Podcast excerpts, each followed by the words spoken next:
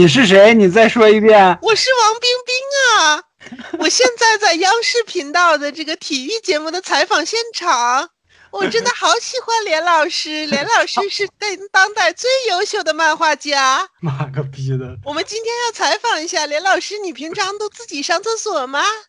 是的，王冰冰老师，我平常都是自己上厕所的。哦，连老师真是优秀呢，每天都自己上厕所。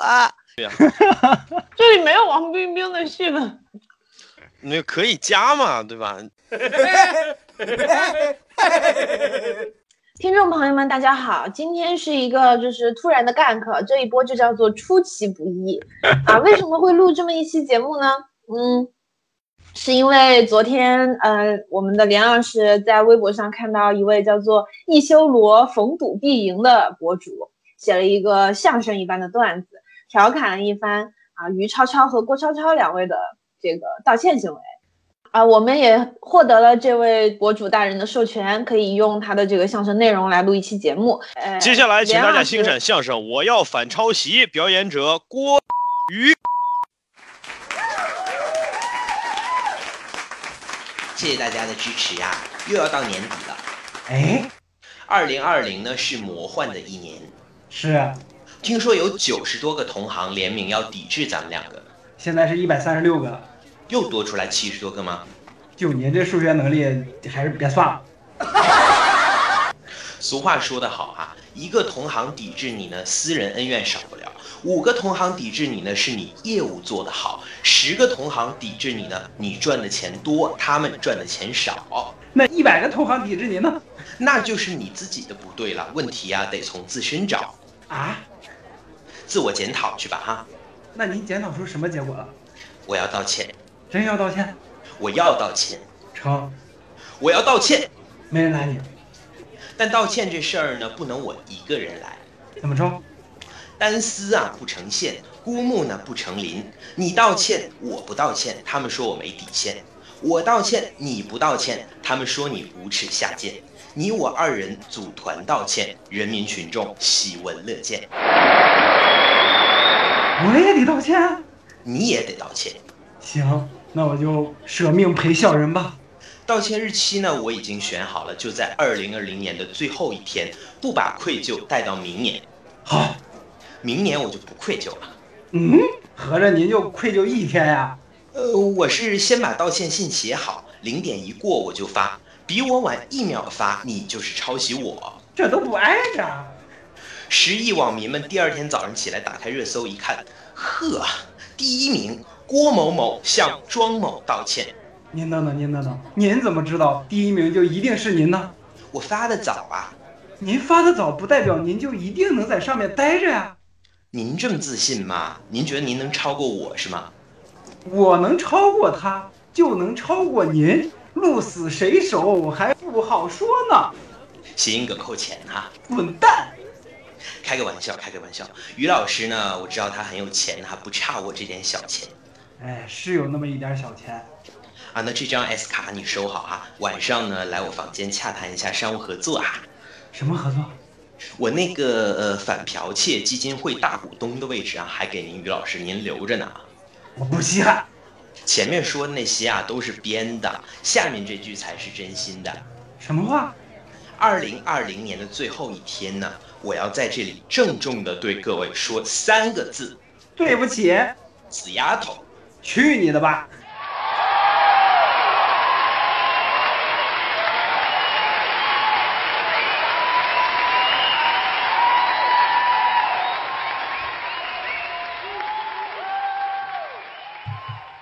我其实刚刚在屏幕前鞠了一下躬，让我们让我们感谢二位老师带给我们这一段尬到不能更尬的表演。我甚至都 怀疑我们是否有脸去艾特这个原作者大人。对不起，别艾特原作者，我操，不要艾特原作者。郭敬明老师也是老艺术家了嘛？你想想，我小学那会儿，郭敬明老师多火呀！你们四川的，人家精神上海人，和我们四川没有关系，好吧？好的，好的，好的。我在这里跟大家分享一个故事，在我小学的时候，郭敬明老师和韩寒老师那个时候还非常 的如日中天。对，好像这么说也不太对，就反正他们两个是当时比较知名的新生代新生代作家嘛。对，然后呢，嗯，因为那个时候我还是一个比较中二的少年，然后所以我我对于我看的文文本的气质，就是这一点还是有比较敏锐的感知的。我那个时候天然的不太喜欢郭敬明老师的的那个文风，因为觉得太矫情了，太软弱了一点。然后呢，但那个时候因为自己本身见识比较少嘛，看的东西也不多，所以对于他的所谓抄袭啊什么的，其实是没有这个概念和印象的。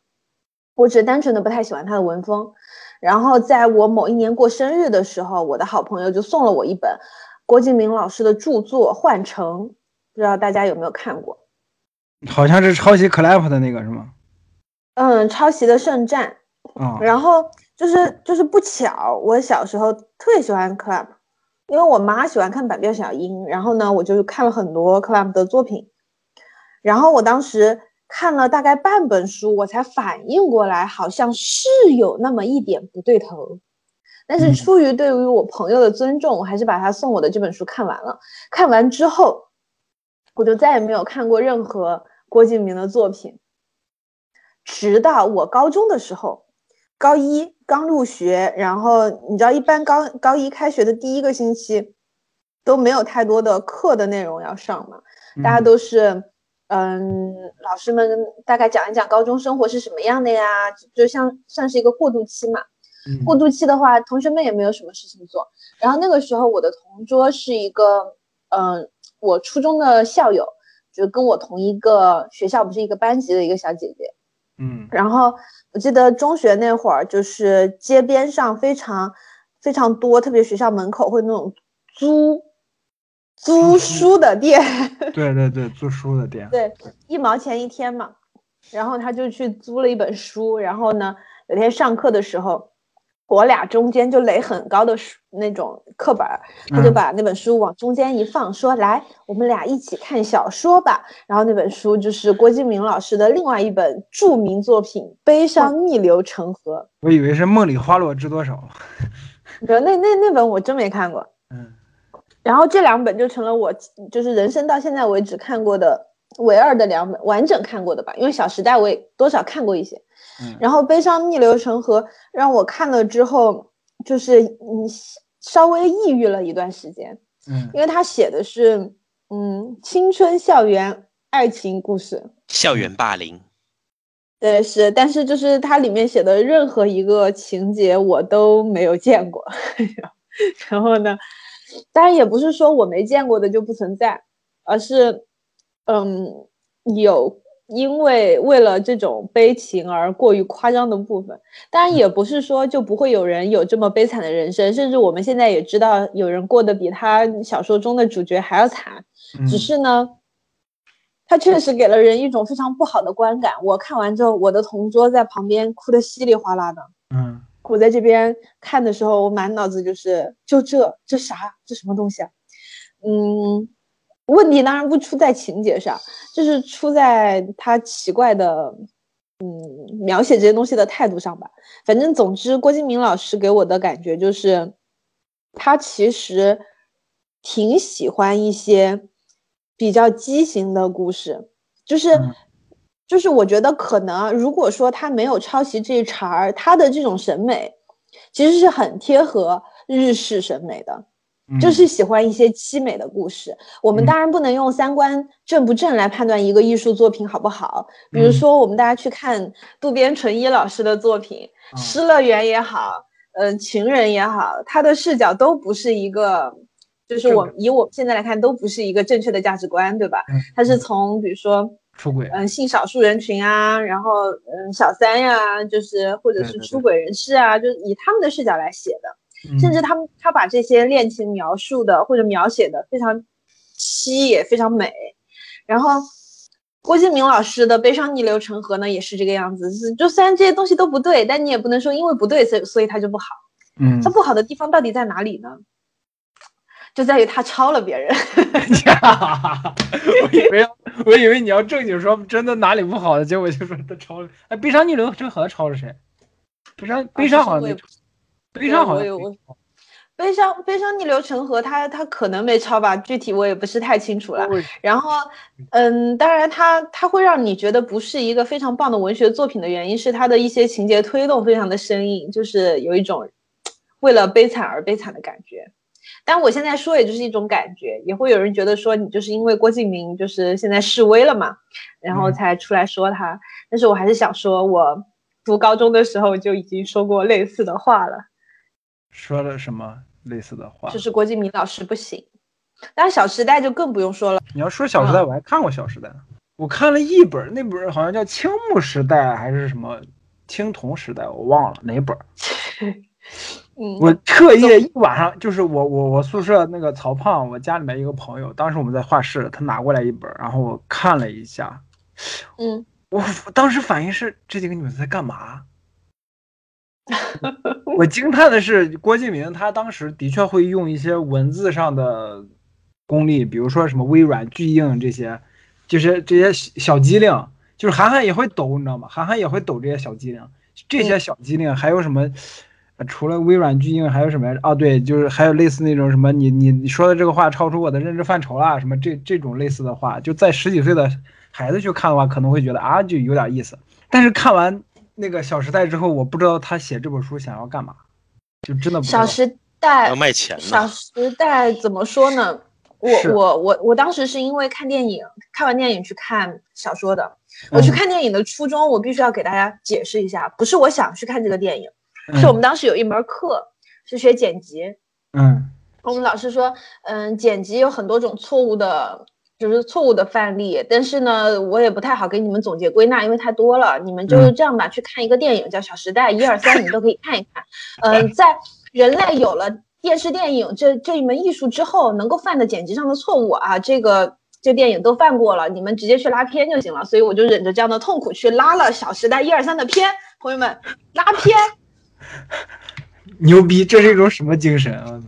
然后，然后，然后拉完这三个电影之后，我就我脑海中就是挥之不去的一个疑惑：他这个小说到底写成了什么样子？为什么要会会能够拍出来这样的作品？然后我就去看了《小时代》，一没看完。嗯，他的前。反正他他《小时代》这本书吧，你把所有商标提到的商标的名字都剪出去的话，大概就只剩四分之一的文本量了。嗯嗯，所以让我觉得我在浪费我的人生。然后我我为什么要在这个这个这个小册子里面去学名牌的名字呢？然后我就把它关上了。好的，那么首先呢，感谢这个呃林子女士哈，作为我的忠实的读者，然后也曾经看过我的作品，呃，希望你能够从当中呢收获一些快乐哈。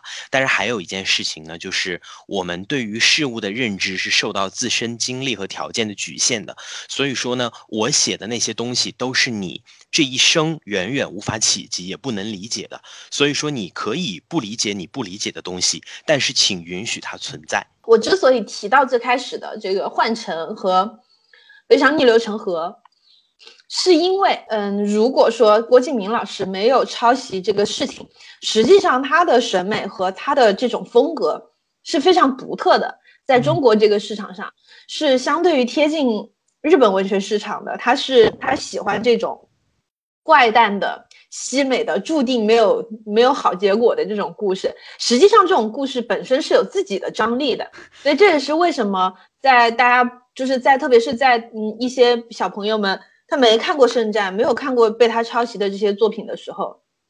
他去看《幻城》的时候，会觉得这个故事好像很吸引人，看的人痛哭流涕，里面那种悲伤的又凄美的氛围会让人觉得快，呃，不是，也不是快乐，会让人会吸引人，是因为他这个风格本身其实是有他自己的魅力在的。所以说，对于郭敬明，我的态度一向都是就是有点恨铁不成钢，就是其实他自己，嗯，是有自己喜欢的或者说自己的风格的，他自己好好写不就完了吗？为什么要去抄别人呢？嗯，对不对？就是他完全可以像韩寒一样把自己的长处无限放大，但是他没有。对呀，嗯，韩寒老师其实其实他的他的很多小说，像什么《独立日》啊之类的，嗯，你其实你要拿出来分析剧情，写的也是不知所谓啊。不知道他在干嘛，好像是和一九八八谈谈，还是就是说那个女的，就他们班里面有个女的画马，就只有那个女的把马的牛子给画出来了。就那那部小说叫什么？他的国，对，他的国，对，啊，他的国，嗯，他的国，对，就画画画马马牛子那个，嗯 那个那那那那个他的国，我看了我也不知道他想干嘛，就是对，他的国是我买的韩寒的第一本书，第二本我买了《独立日》，然后等他的《独立日二》等到了现在啊，嗯 然后呢，就是，但是他是现在他的他的那种风格的张力嘛，是是他就是做这种不知所谓的东西，然后把那种日天日地、操天操地，然后同时又很迷茫的这种青春的感受给写得很到位。那实际上，郭敬明是可以做到这些的。他的对青春感受，就算我们调侃他说他太母啦、太娘啦，或者怎么怎么样的，那嗯也是他比较独特的地方。是的，是的，你就就我我记得我想起来，就我在论坛时代写过一篇一篇篮球的小说，就是也是青春期小男孩小女孩之间情情爱爱啊那些的，就是曾经把人写哭过。就是我我现在回想一下，也是那种就特别凄美的得不到的爱啊什么那种的，就是我也很喜欢这种东西，但是你不能去抄袭啊，就是吧？对，这是一个比较道德底线的东西。对对对，其实我觉得啊和郭敬明老师相比，于正老师是我更讨厌的一个。就我就可能我觉得可能抛开抄袭的话题的话，于正我就没有机会认识了，因为。呃，很遗很遗憾的是，就是于正开始做这些电视剧，包括进入到国内电视剧主流的时候，我就已经不怎么看那些剧了。然后，据我所知，他好像指导的也多半是一些什么仙侠题材的这种题材的剧吧。心啊啊，古装的，反反正这类剧我其实看的确实挺少的。而且而然后郭靖且他的他的第一部宫就是抄那个琼瑶的嘛，哦哦哦，是这样。对，然后，然后那个郭敬明的话，是因为我我第一次听到郭敬明其实是初中，初中的时候我们班级有一个同学，然后这个同学属于就是也是属于那种班级当时人格就非常固定，然后个人魅力也挺强的嘛。他每次写语文作文写都特别好。然后我依稀记得哈，他当年写了这样一篇文章，说我爱韩寒，爱郭敬明，我爱韩寒的独笔，爱郭敬明的换乘。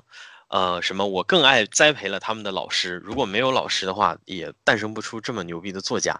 这也行，就就他就所以他们是随便写两个是同一个老师，啊、就是就是这个是我第一次听到郭敬明这个名字，你知道吧？嗯嗯嗯嗯然后呢我是觉，得这姐们儿这姐们儿毕业以后可以去就是政府部门写报告啊、这是这是个哥们儿，这是个哥们儿。啊，这不哥们儿不过不过这个故事里面也有也有姐们儿，这故事里也有姐们儿，就是我初中的初恋，他是一个郭敬明文学的狂热爱好者。嗯，啊、然后他不仅喜欢郭敬明，他还喜欢什么饶雪漫呀，喜欢什么什么这个嗯洛洛呀之类的。安妮反正宝贝，我突然啊想起来，我高中时候喜欢一姑娘，她让我给她买一本书，名字叫《沙漏》，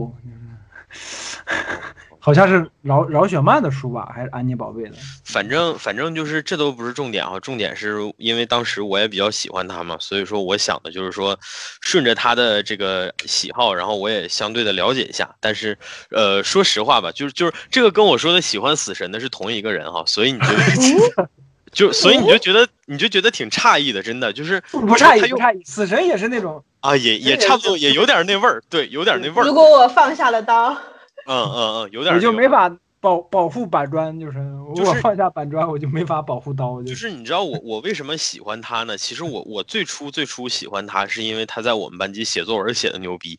我说的这个写作文牛逼，不是像我刚才举的那个放狗屁的那个哥们儿啊，他是真的写的牛逼。然后他作为当时班级成绩最好的女生，然后写作文写的还好，然后最关键的是，就是。就是就是，我就觉得这人挺厉害的，你知道吧？我觉得她是个才女。然后，因为众所周知，我也是比较爱才的，所以说我当时就顺理成章的就喜欢她。结果呢我的才还是爱我的人？我爱当然是这个才啦，小傻瓜。我想让你人财两空啊，朋友。就是就是，算了算了算了算了，法外狂徒还得谁？不行，于老师在我我我得矜持一点，我操，就是就是，反正就是刚刚才说哪儿了？刚才说我喜欢他嘛，然后我跟他同桌了以后，我才发现，我操，原来这姐们儿这么喜欢这些伤痕文学。我尝试着去 了解过，但是恕我恕我直言，我真的看不进去，就是那些书我看不进去。然后我们这期要得罪伤痕文学的受众，不是这个不用得罪哈，这个这个我归咎于我自己的问题。我一开始以为是那东西写的我不感兴趣，但是我后来发现我不感兴趣的根源在于它是只有字儿，它没有画儿，你知道吗？然后因因为当时就是因为当时这个东西也没有什么改编的电视剧啊之类的，你知道。然后因为我本身其实是一个不太有文化，然后也比较浮躁的人，所以我当时看那本书的时候，我就一看全是字儿，我就脑袋疼啊，我真是看不进去啊。你想想，我当时我二零一七年。到一八，我二零一八年的时候可以不翻墙上 YouTube 去看各种各样精彩的视频，我为什么要，我为什么要在那儿看一本书，对吧？而且我还是为了就是探索别人的精神世界，我才去看的那本书。我当时没有选择这样的零。八年吧，不是一八年吧？零八年，零八年，零八年年底有的强，零八年年他在 我就说一八年墙早都是吧？对，零八年年底，零八年年底是全国范围内有的对墙。之前的话，那些东西你都可以随便上的，只要你知道，嗯。然后，然后，然后，然后这个这个，我当时就确实是不太感兴趣，所以我跟他，我为了取悦他，然后，然后我也就简简单单了解了一下嘛。但是我觉得这个事儿上实在是跟他聊不到一块儿去，所以我后来就尝试着用我自己的接受到的那些文化，然后倒逆向去输出他。但是呢，就是这个这个姐们儿呢，始终是一个又忧有点忧郁，你知道吧？然后，但是他还有点一知半解的那种感觉，就非常符合这个郭敬明文学受众的那种特特质，你知道？所以说，就是我现在有的时候想想吧，我觉得有一些东西吧，在特定的年龄段，在我们特定的那个那个呃心智啊和精神阶段，能够致命的吸引我们，这都是命中注定的，因为他就抓住了那几个关键的因素。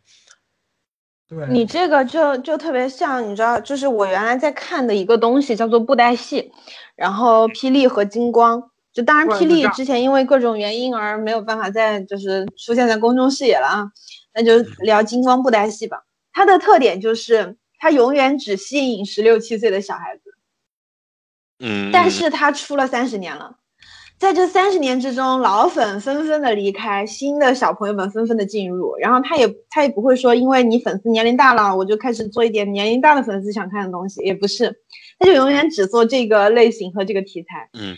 然后但是他可以一直一直长久下去，因为他就是给这个年龄段的人看的，这个就也 OK。我我觉得很牛逼，说实话，我觉得很牛逼。嗯就是咱咱们讨论这现现如今讨论这俩人吧，我觉得不用非得从作者的角度了，就是从商人的角度来讲，因为商人的世界多半都是这个下三滥的嘛，所以说你就抛去那些抄袭什么的，我说实话，我觉得他们的想法，他们的想法包括他们的技法其实挺强的。就能在这么长时间内，像玲子老师说的，能够固定的、稳定的吸引那一部分受众，而且能够持续稳定的产出那个就是品控差不多的东西，嗯 就是就是哪怕是差，它也是稳定的差；它好，它也是稳定的好。而且它能够持续的，它自己的这批受众能够实现一个新老迭代的这样的一个无限的循环，我觉得这个很牛逼，这个能力非常牛逼。这个让我想到啥呢？就是沈阳那些开小摊儿或者说开小吃摊儿、开那种小苍蝇小馆儿的那种那种老板，他一个店嗯。他一开他就能开二三十年，他就做那么一嗯。两样东西，特色的东西能够吸引人的，他也没怎么顺应时代，然后去去提升级自己的东西啊什么的，但是他他就是很持续稳定的吸引那一部分人，我觉得这个。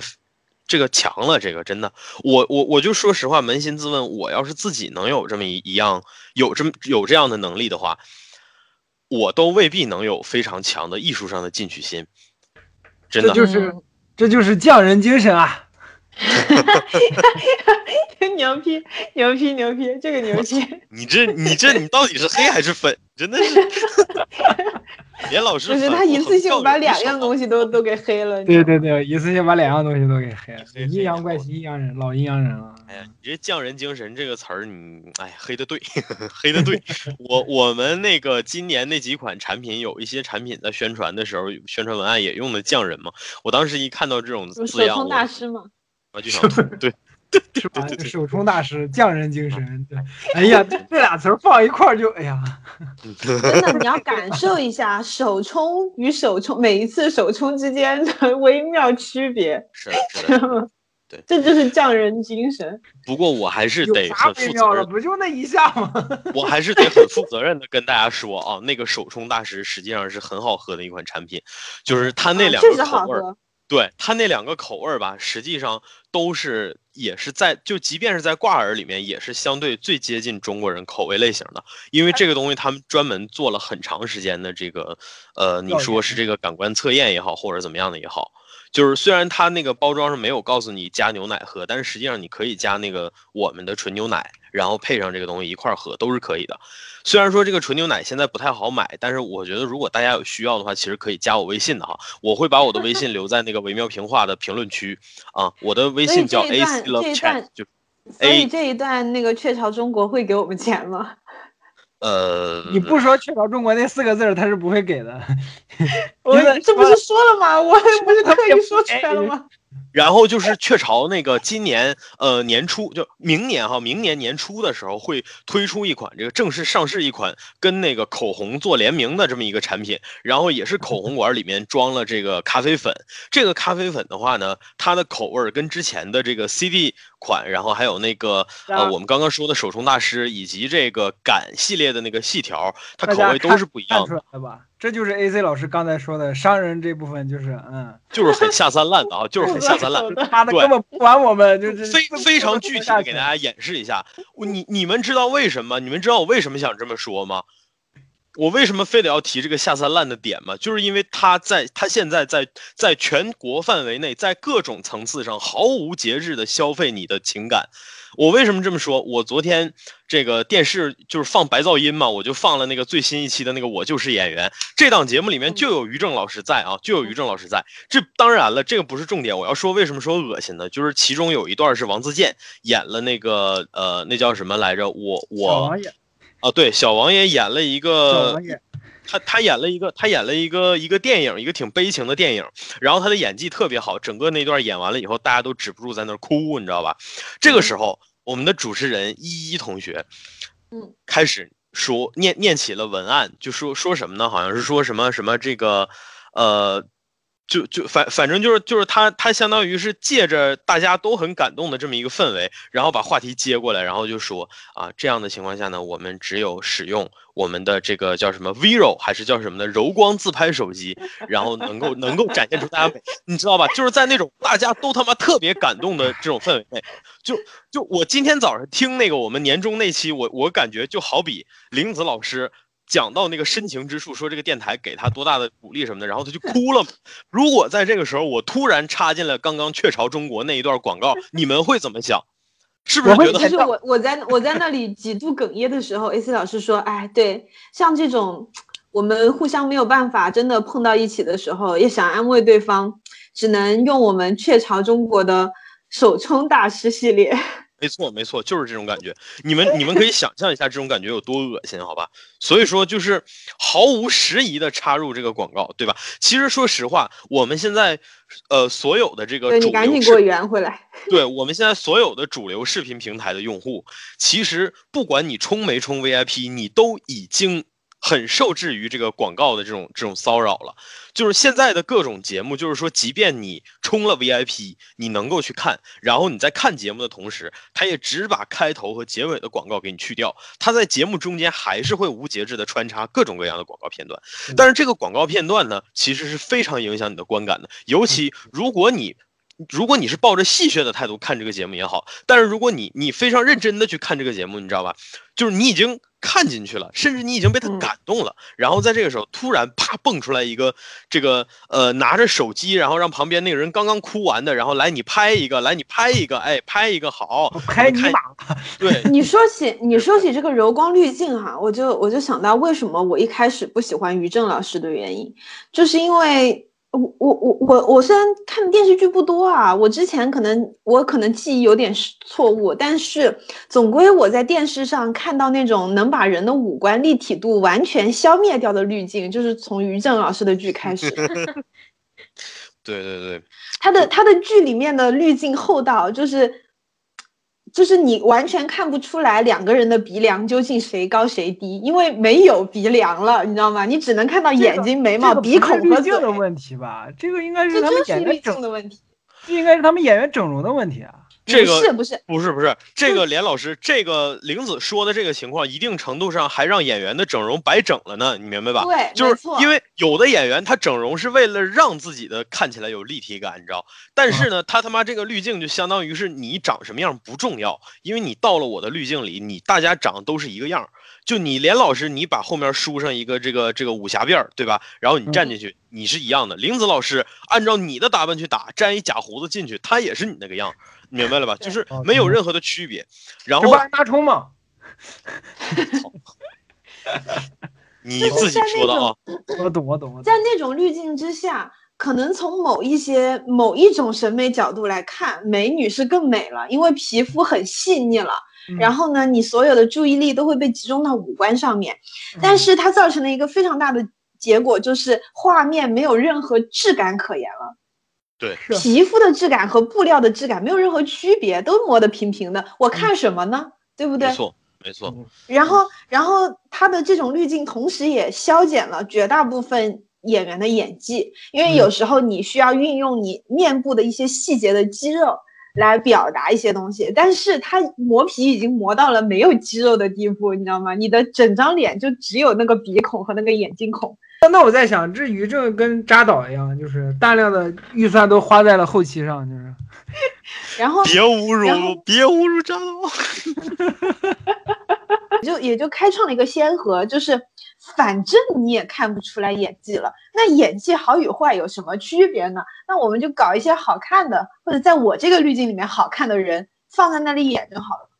肖战是的，是的，就是 就是我我昨天我昨天看那个节目，你知道我我让我觉得有点大跌眼镜的一点是，于正带过去的，就是于正旗下的演员演的。甚至还不如那个《创造一零一》或者是就类似那种节目里的偶像演的好，你知道吧？因为我我其实多谢可寅，我知道。我其实就放了第一期，你知道吧？我就是放在那儿嗯当白噪音，因为我在旁边玩游戏，然后我就在那儿听，你知道吗？我就在那儿听导师的点评，因为我想看就是说都有谁嘛，万一有熟脸儿呢，以前的老演员呢。然后那个他们他们好像第一组上去的是那个叫什么盛一伦呐哈，我我不认识这个人啊。哦然后跟他搭档的是那个于正公司的那个一个一个女女演员。然后据于正说说，哎，你演戏很好，我会给你角色，你不用非得来的。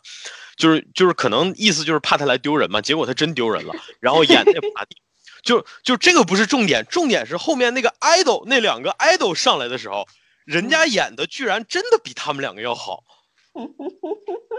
就是这个是让我有有点大开眼界的，因为其实说实话，就是对这个 idol 这个行业有一定了解的，我知道他们需要同时去兼修的东西非常多嘛。但是说实话，演戏是这个当中他们最不可能学得好的一个点，因为说这个东西是需要非常长时间的积累，而且它不依赖你的直观的这种乐感也好、节奏感，它可能更多依赖的是你的经历，还有你的思考模式。你要用这些东西去琢磨你的表演。但是人家那两个人，我觉得完成的都挺好的。就你不用说他事先受没受过培训，我觉得就算是提前练过那么两三个月，对吧？那你那个女主，那你演那么长时间戏呢，你怎么不说呢？对吧？你还是职业从业者，你没有人家演的好啊。所以我，我感觉就是就是，其实刚才林子老师说这问题也是，就他这一套滤镜，你想想，他基本上相当于毁了现在的这个古装电视剧整个的这个这个这个行业了。而且是就是就是我知道还有知道一个特别恶心的事儿哈，我我现在不好意思，我可能酒劲儿有点大哈，就我想到哪儿说哪儿。那个大秦帝国你们知不知道？就是就是那个大秦赋 啊，大秦你赋大秦赋，你是说那个张鲁一，对对对，就是张就是张鲁一？对，就是张鲁一其实都不是最主要问题了，就是整个那部剧，他说那个质量其实都比之前那三部要下降，但是实际上就是第四代的时候，他们的那个资源啊什么的，相对的可能还更好一些呢，就比前三部的时候，整个团队的那个处境都要好，但是因为第四部的时候有腾讯入资，然后嗯。众所周知，腾讯这种资本它是会干预创作的，它不是煤老板，他是一个退役的这个二线、三线不是退役的十九线的相声演员，就是他啥啥也不会，但是又啥啥都看不上。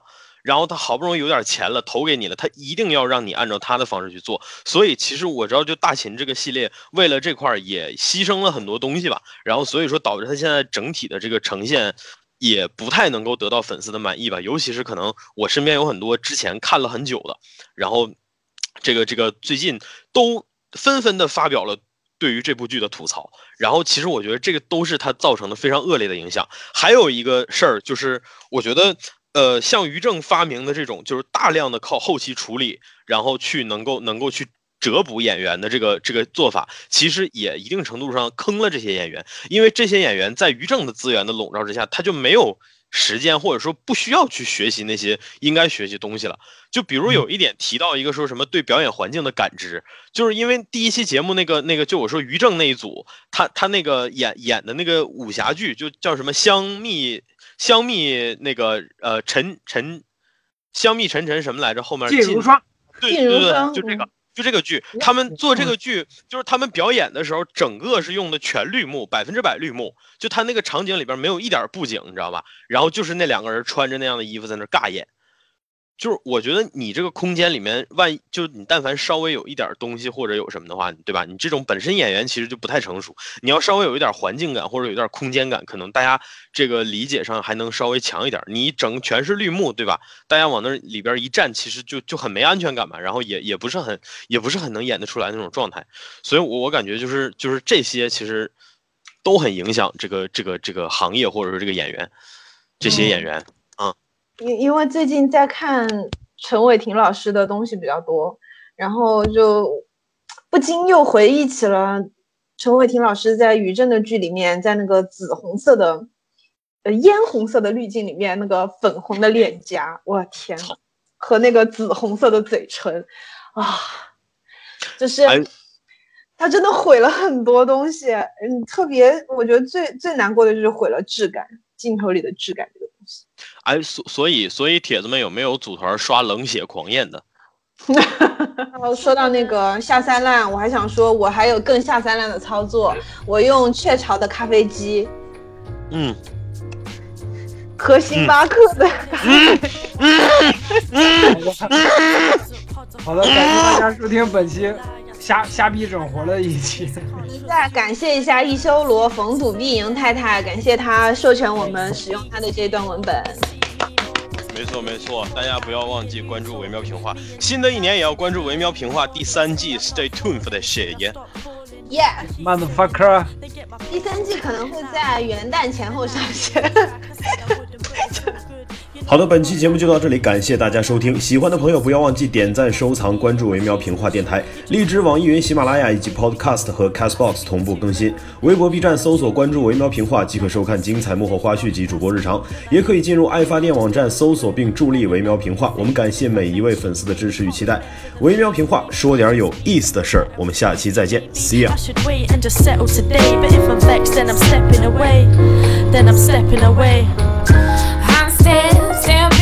From you.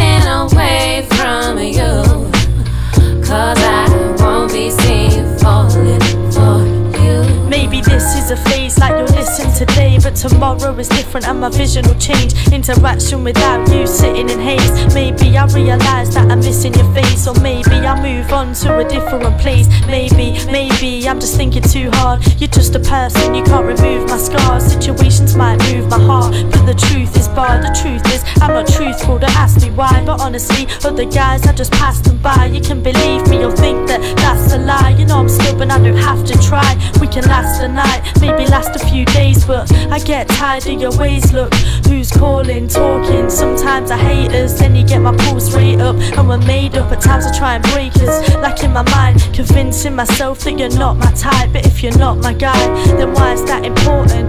It's all sorted, I'm not falling. I'm still stepping away from you.